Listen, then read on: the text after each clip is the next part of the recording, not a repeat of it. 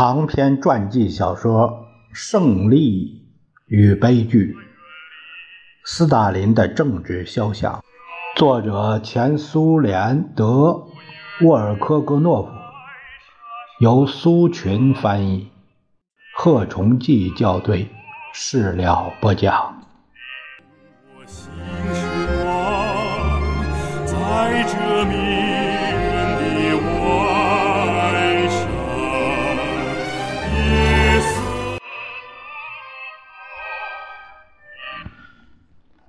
大概列宁在国内战争期间，从消灭杜赫宁叛乱时起，就开始积极使用斯大林了。一九一七年十一月九日，列宁站在与杜赫宁司令部联系的直通电报机旁边，与列宁并排站在一起的有斯大林和克雷连科。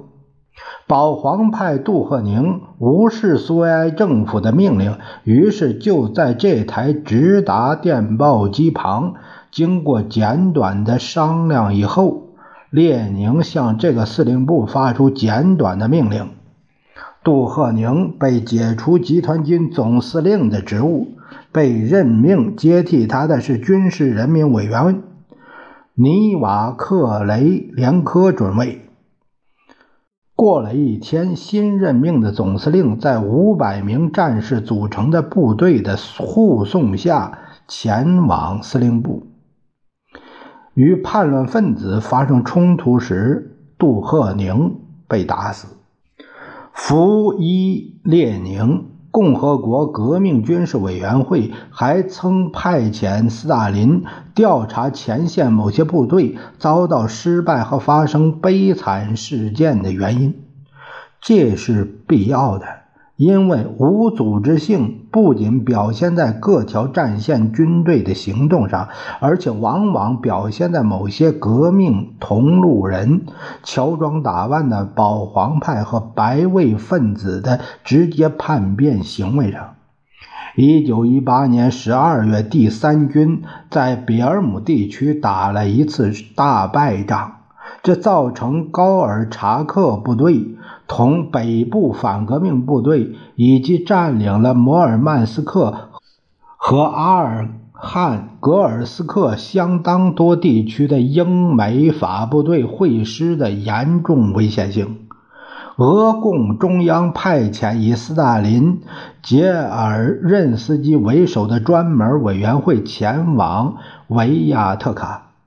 这些特派使者行动坚决，毫不拖拉。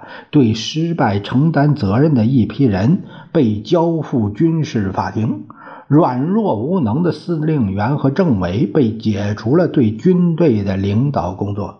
特别注意加强红军的政治工作，加强纪律性，改善供应。斯大林总是以怀疑的眼光看待从军事专家中提拔的司令员。根据某些旧军官叛变的确凿事实，毫不手软地采取了行动。由于采取了这些措施，第三军同时还有第二军才在一月份的反攻中恢复了局面。他给中央的报告中写道。由于采取了这些措施，军队的战斗力恢复了。在集团军后方清洗苏维埃机关和党机关的工作正在认真进行，已经在维亚特卡和各县城组织革命委员会、省肃反委员会进行了清洗，并补充了新的工作人员。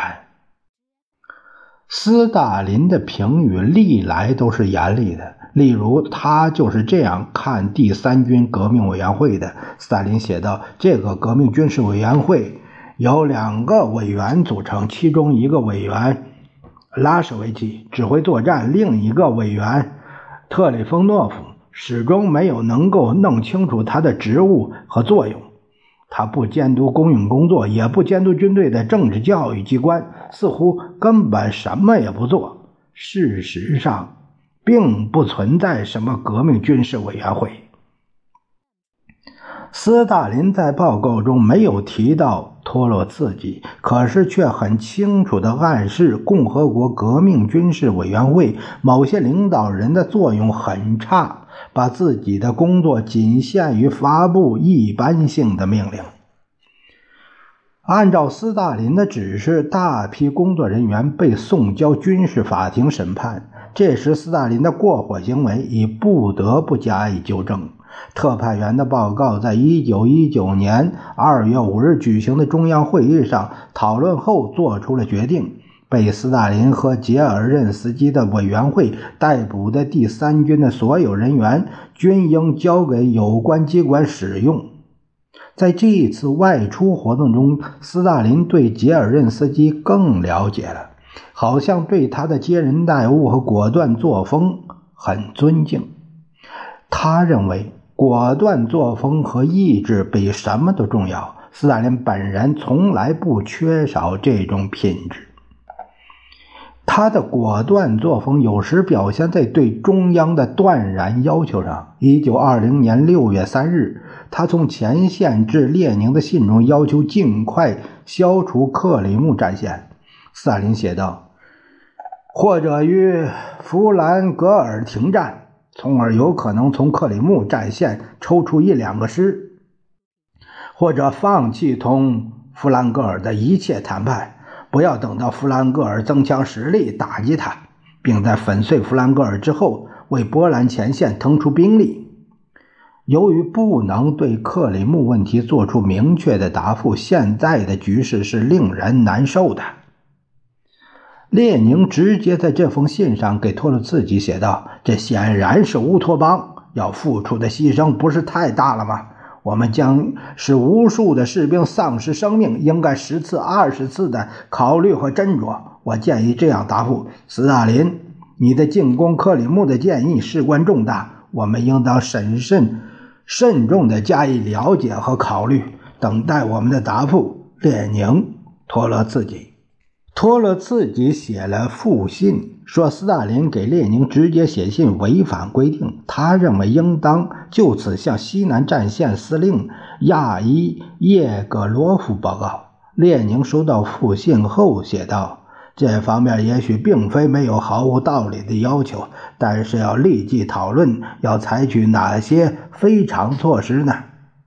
尽管列宁想搞好斯大林和多洛茨基的关系，但是他们却很冷淡、很戒备。这位未来的总书记病态地对待托洛茨基名望的增长，认为这种名望是不应得的。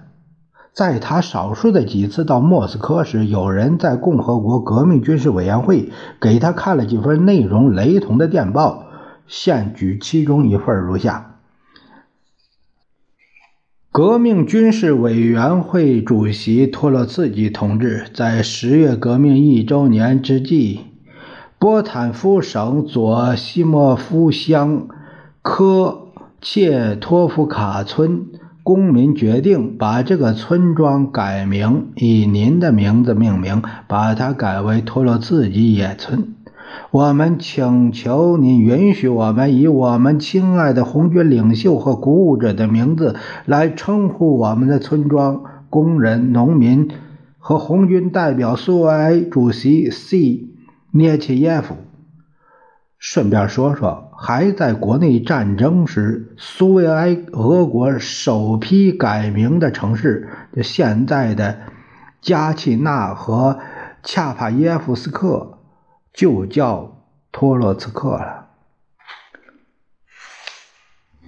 斯大林在作战指挥上属托洛茨基直接领导，但却常常不把托洛茨基放在眼里，而有时还违背他的指示进行活动。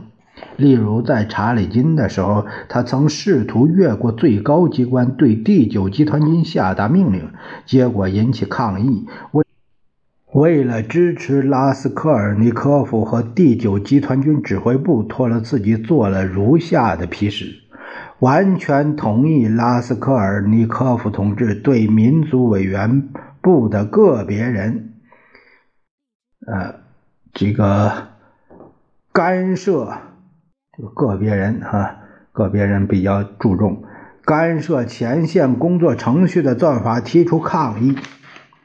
我的有关声明是对民族委员部做出的。托洛茨基撤销了斯大林的几次军事命令，使这位代表感到十分不快。他任何时候也没有忘记这种屈辱。在列宁的军事通讯里，好几次出现对斯大林感到受委屈和因小事争吵的做法表示惊奇的段落。例如，斯大林对列宁关于必须帮助高加索战线的一封电报这样回答。我不明白为什么对高加索战线的关心首先要落在我身上。加强高加索战线的事全部要由共和国军事委员会去承担，而不是要由斯大林承担。据我所知，该委员会的成员都很健康。斯大林担任的工作实在太多了。列宁的回答坚定而简单明了。您应关心的是，应尽快把增援部队从西南战线开到高加索战线。总之，应当想尽办法给予援助，而不应当在各部门的主管范围问题上争吵。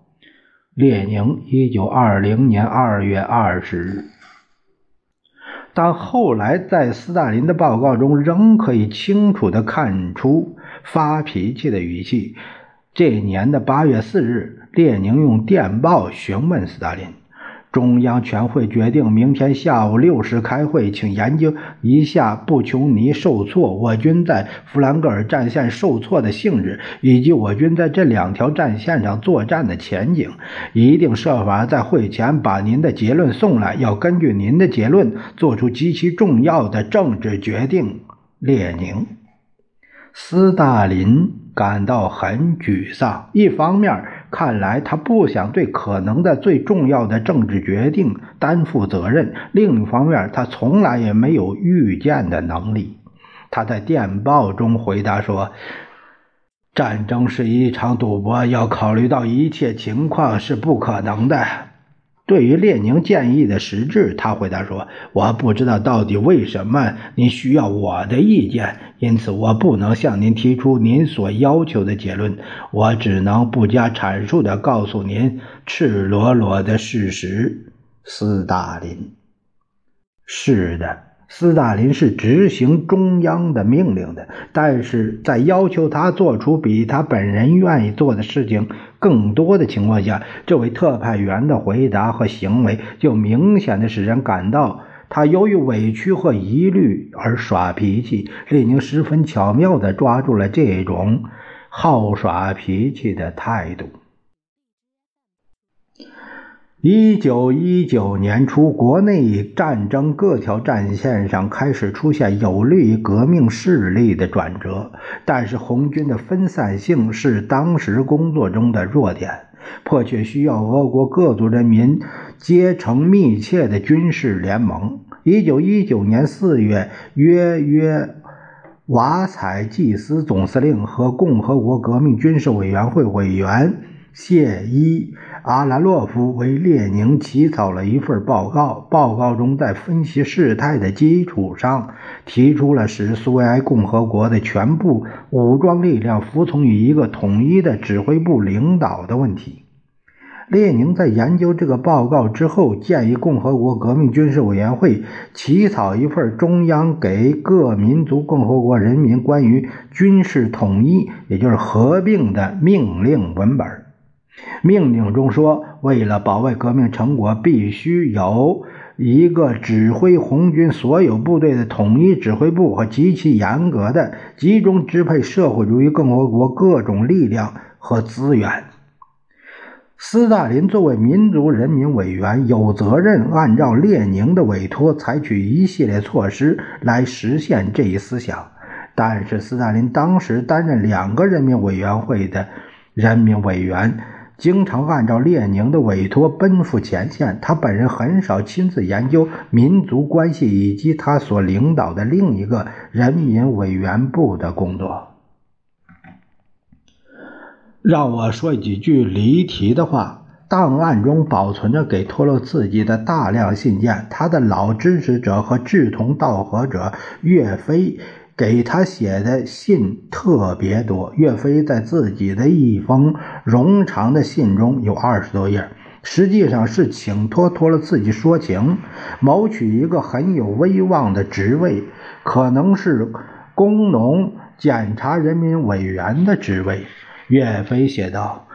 为了事业，可以把斯大林从工农检查人民委员的职位上换下来，因为他在任何岗位上都是适合的。在工农检查部门也不干事儿，而戚切林则不能从代理人民委员的职位上撤下来，因为他在任何地方都不会更合适。很难理解为什么斯大林在任何职位上都是合适的。是因为他不干事儿吗？还是岳飞考虑到人民委员会的潜在能力呢？顺便说一句，这封信中还包含着对其他活动家的评价，多半是通过岳飞的个人义气来看的。例如，他这样写道：“卡拉汉实际上是外交人民委员部的总务主任，别的什么事情也干不了。至于戚切林。”他有很大的优点，能把上级交给他的思想完全变成自己的思想，但他有一个缺点，就是任何时候也没有产生任何自己的思想。岳飞也给列宁写过信，他得到了如下内容的回答：第一，您重复的就是不止一次的说中央就是我，您这就错了。只有在神经非常激动、不安和疲劳过度的情况下，才能写出这种话。第二，那么事情又怎么解释呢？只能用您机遇不好来解释。我在很多工作人员身上看到这种情况，斯大林就是个例子。他当然是可以为自己争辩一番的，但机遇使得他在三年半的时间里连一次也没有担任过工农检查人民委员。也没有担任过人民族人民委员，这是事实。紧紧的握手，您的列宁。